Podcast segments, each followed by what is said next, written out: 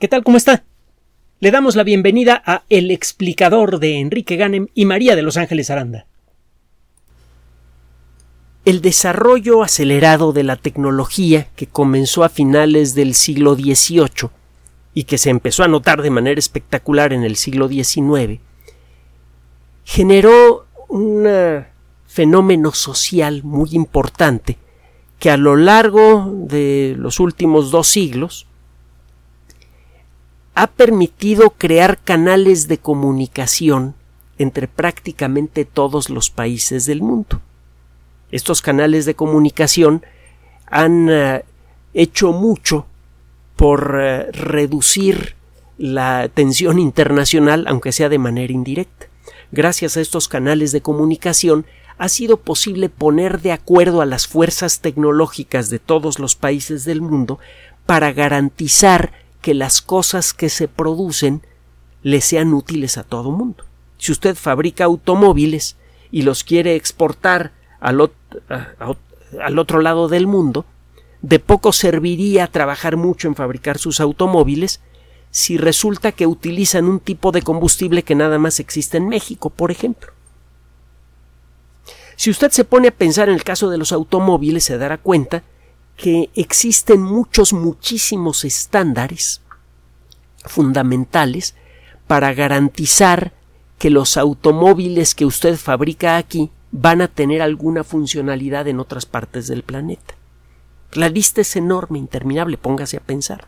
Simplemente piense que si usted va a exportar automóviles a, a Japón o al Reino Unido, necesita poner el volante del otro lado necesita usted garantizar que las características del metal que utiliza usted para los discos de freno sea uniforme. Esto le permite a los fabricantes de las zapatas de freno fabricar piezas que les van a ser compradas por todos los usuarios de automóviles de todo el planeta. Necesita usted garantizar que la forma y tamaño y resistencia de los pernos que sirven para colocar las ruedas sea uniforme. Esto le permitirá a los fabricantes de herramientas de todo el mundo construir aquellas que son necesarias para cambiar una llanta, eh, sea por eh, se poncha una llanta o porque va usted a un taller para hacerle servicio a su automóvil. En lugar de que en cada país se tengan que desarrollar herramientas diferentes, se desarrolla un solo juego de, eh, de, herramientas, todo el mundo puede fabricar herramientas para cambiar llantas, no importa si el automóvil es de fabricación europea, de fabricación eh, eh, asiática, etcétera, etcétera, y, el, y esto además abre el camino para que existan muchas empresas que fabrican el mismo tipo de productos, esto le da diversidad al mercado, etcétera, etcétera, etcétera. El asunto de los estándares se convirtió en algo crucial de manera especial en el siglo XIX, por ejemplo, los estándares de tiempo. En un país como los Estados Unidos, y en particular en el siglo XIX, cuando comenzaba a ser necesario mantener un contacto físico continuo entre los distintos puntos de ese país para evitar que se desgranara la sociedad, eh, se, eh, se, empezó a ser necesario el uso del ferrocarril a gran escala. Fue uno de los países que impulsaron más el desarrollo del ferrocarril. Era de importancia estratégica para ese país el tener un medio de transporte rápido que en muy pocos días podía llevar a una persona del Océano Atlántico al Océano Pacífico. Es un país muy ancho. Se han visto casos similares en Rusia, eh, bueno, en varios casos así. El punto es que mm, el construir más de una vía para cruzar ciertas regiones de los Estados Unidos era demasiado caro la misma vía servía para los trenes que iban de aquí para allá y los que iban de allá para acá. Y si no encontraba usted la manera de poner de acuerdo a los maquinistas de uno y otro lado de, de, los Estados Unidos en la hora a la que podían circular en una o en otra dirección, pues acababa usted encontrando a dos trenes de frente a gran velocidad, algo que sucedió más de una vez fue necesario empezar a establecer estándares para el tiempo en los Estados Unidos. Y lo mismo sucedió en otras partes del mundo. uno de los aspectos más importantes del desarrollo de la tecnología internacional desde el siglo XIX para acá ha sido el establecimiento de toda clase de estándares. Esto es lo que ha permitido eh, convertir en internacionales a toda clase de industrias, desde la de los microchips hasta la de los eh, aviones intercontinentales, pasando por un montón de cosas. Los medicamentos. No existe producto industrial que no tenga que respetar una larga serie de estándares. Por allí eh, tenemos, Ángeles y yo, un librito. No es especialmente eh, llamativo, bueno, sí es llamativo, el contenido es muy interesante, pues, pero no es un libro así muy, muy... Eh, que, que, haya sido editado muchas veces o algo así. Es un libro que habla de aviación, de aviación comercial. Describe, por ejemplo, las eh, características que deben tener las marcas en el piso y los focos en una pista, eh, en un sistema de pistas en un aeropuerto. Que si las pistas de, de, rodaje secundario por donde van los aviones caminando para llegar a las pistas de despegue y aterrizaje, que si las rayitas que le dicen al, al piloto eh, cuando debe detenerse sin cuando, en algunas intersecciones entre dos pistas ve usted una serie de rayas que incluyen una raya o una doble raya continua. Si usted ve eso, sabe que se tiene que detener sin esperar a que la torre de control se lo diga. Es una señal visual muy clara. Si llegas a este punto, te detienes y llamas a la torre para pedir permiso para continuar. Bueno, todos esos estándares son internacionales, por eso un piloto que se entrenó bueno, que trabaja para una compañía mexicana puede aterrizar y operar perfectamente en un uh, aeropuerto en, uh, en, Japón, por ejemplo. Es muy claro por qué existen los estándares internacionales. Y es por esto que cada vez que es necesario tocar un estándar internacional, pues el efecto general en la colectividad eh, tecnológica es equivalente al de irle a dar una patada a un avispero o a un eh, enjambre de abejas asesinas. Inmediatamente se, se levanta un revuelo tremendo. El mover, aunque sea un poquito cualquier estándar, puede tener un efecto enorme y no solamente económico. El cambio de ciertos tipos de estándares pueden tener un efecto social importante. Simplemente recuerde lo que involucró el, eh, el uso de la mascarilla a nivel mundial como consecuencia de la pandemia de COVID-19.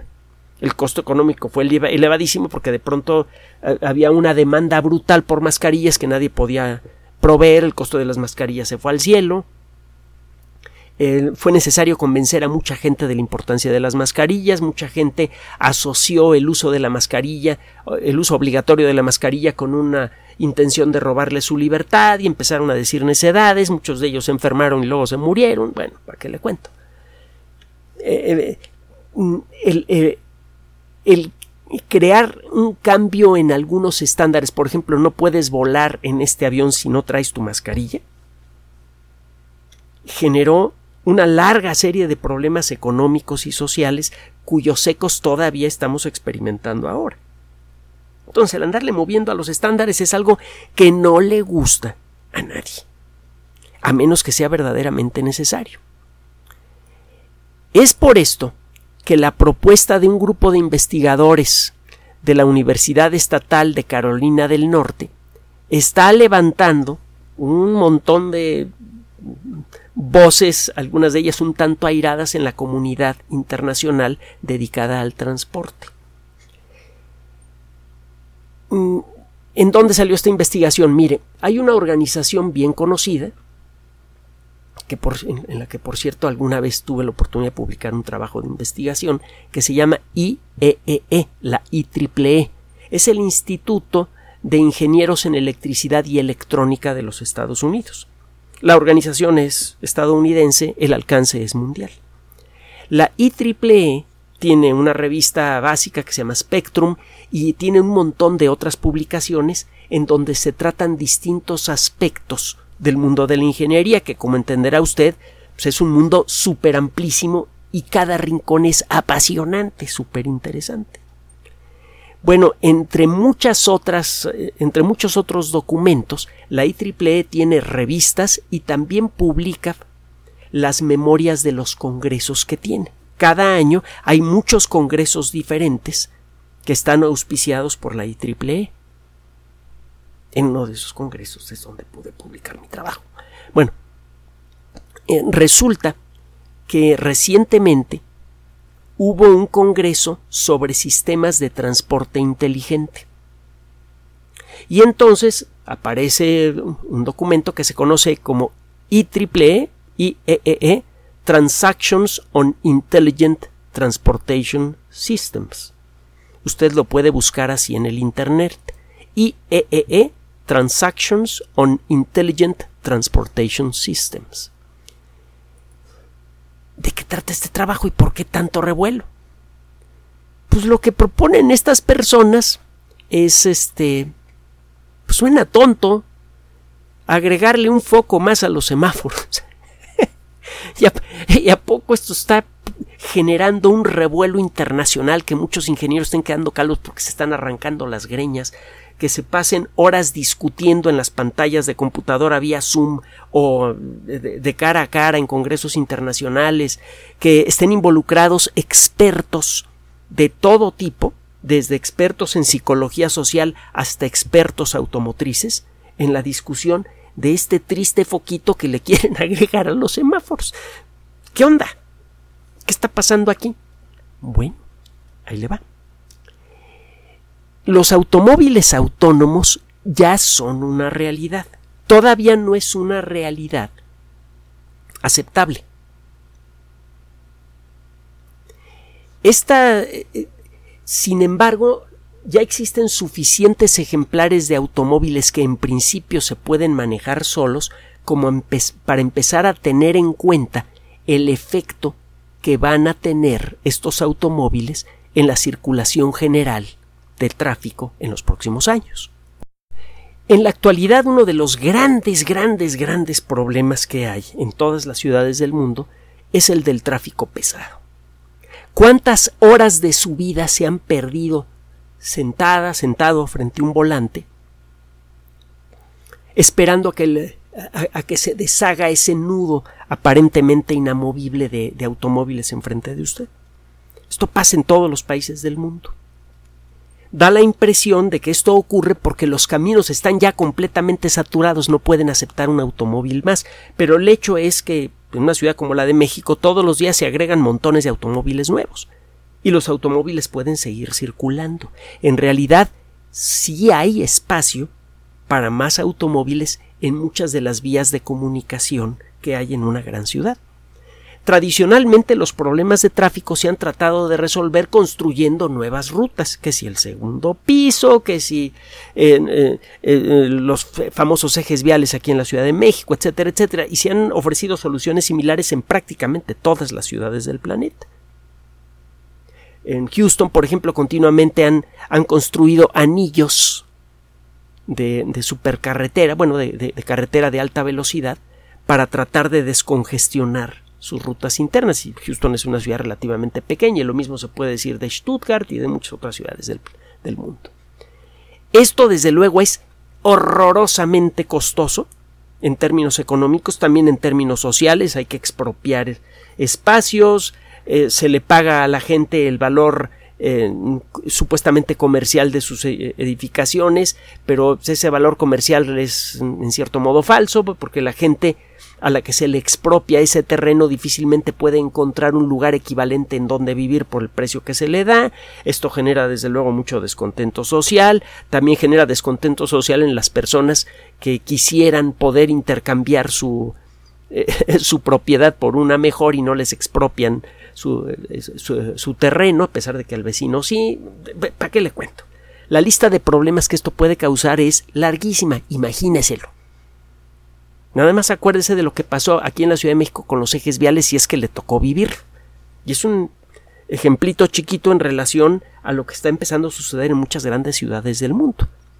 Como eh, la densidad de población es muy alta en muchas grandes ciudades y el ritmo de crecimiento es muy elevado, el esfuerzo económico y social que hay que hacer para abrir nuevas rutas de comunicación en una ciudad en la actualidad es muy superior al que se tuvo que hacer en su momento en la década de los 70 o los 80. Así que si eso en aquella época fue un verdadero infierno, imagínese lo que sería ahora. El costo económico puede afectar severamente el desarrollo de un país, eh, y luego resulta que a veces, cuando ya quedan construidas las vías, o se saturan muy rápidamente o simplemente desde el principio no resuelven los problemas de tráfico. Ya pasó en Alemania cuando menos en una ocasión, que quisieron agilizar el tráfico entre dos regiones diferentes de una ciudad, abriendo una tercera ruta de comunicaciones. Había dos, dos rutas que comunicaban a la parte norte de la parte sur de esta ciudad, abrieron una tercera y el tráfico se volvió peor. No fue sino hasta que se realizaron simulaciones avanzadas de computadora que se dieron cuenta de qué es lo que estaba pasando. No es fácil predecir qué consecuencias va a tener el abrir nuevas rutas de comunicación. Y además estas tienden a saturarse, como le empieza a pasar al segundo piso de la Ciudad de México a ciertas horas, a pesar de que se cobra, que es algo que nunca he podido entender por qué.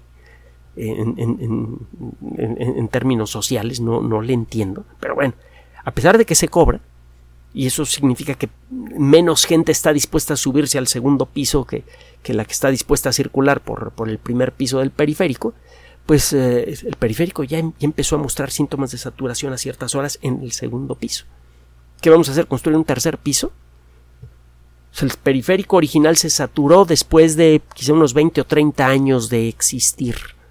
El segundo piso se empezó a saturar 10 pues, o 15 años después de haber sido inaugurado el siguiente piso se va a saturar todavía más rápido. Eso tiene que ver con el ritmo de crecimiento de la sociedad. No podemos irle agregando pisos a las ah, vías de comunicación que ya existen y el abrir nuevas rutas significa tirar casas, fábricas, oficinas y un montón de cosas. No se puede hacer. Bueno, resulta que los vehículos inteligentes pueden resolver este problema. Los vehículos inteligentes no solamente están entre comillas, metafóricamente hablando, conscientes del entorno a su alrededor. Y eso les permite estimar con gran precisión cuándo existe la posibilidad de que ocurra un accidente. Esto hace que el circular con estos automóviles en las condiciones apropiadas sea estadísticamente mucho más seguro que conducir el automóvil en forma manual. Esto no significa que no van a ocurrir accidentes, significa que la probabilidad de que ocurran es mucho más baja. Es muy deseable eso.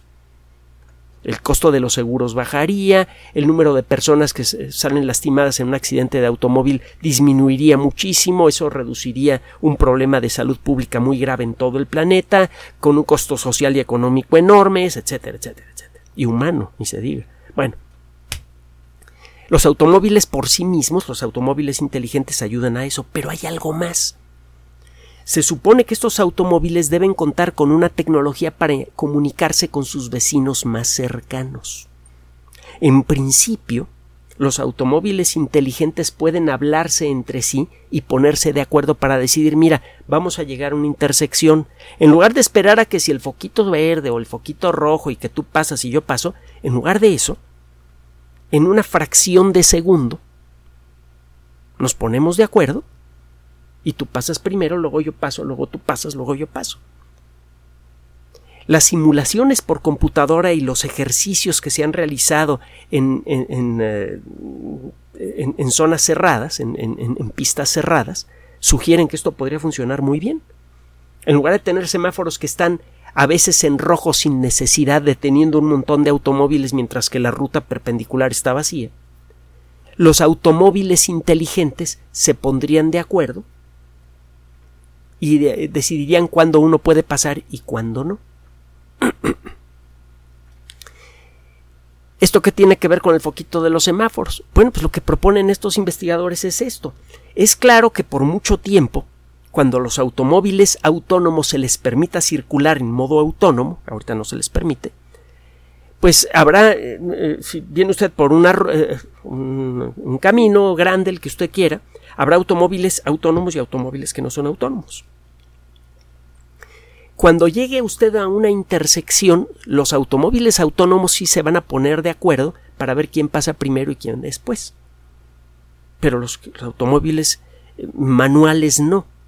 Bueno, pues tiene usted un semáforo con cuatro foquitos. Si el foquito está en blanco, que es el cuarto color que le quieren agregar estos investigadores, eso significa lo siguiente. los automóviles autónomos que deberían estar identificados con algún distintivo particular van a tomar el control del tráfico.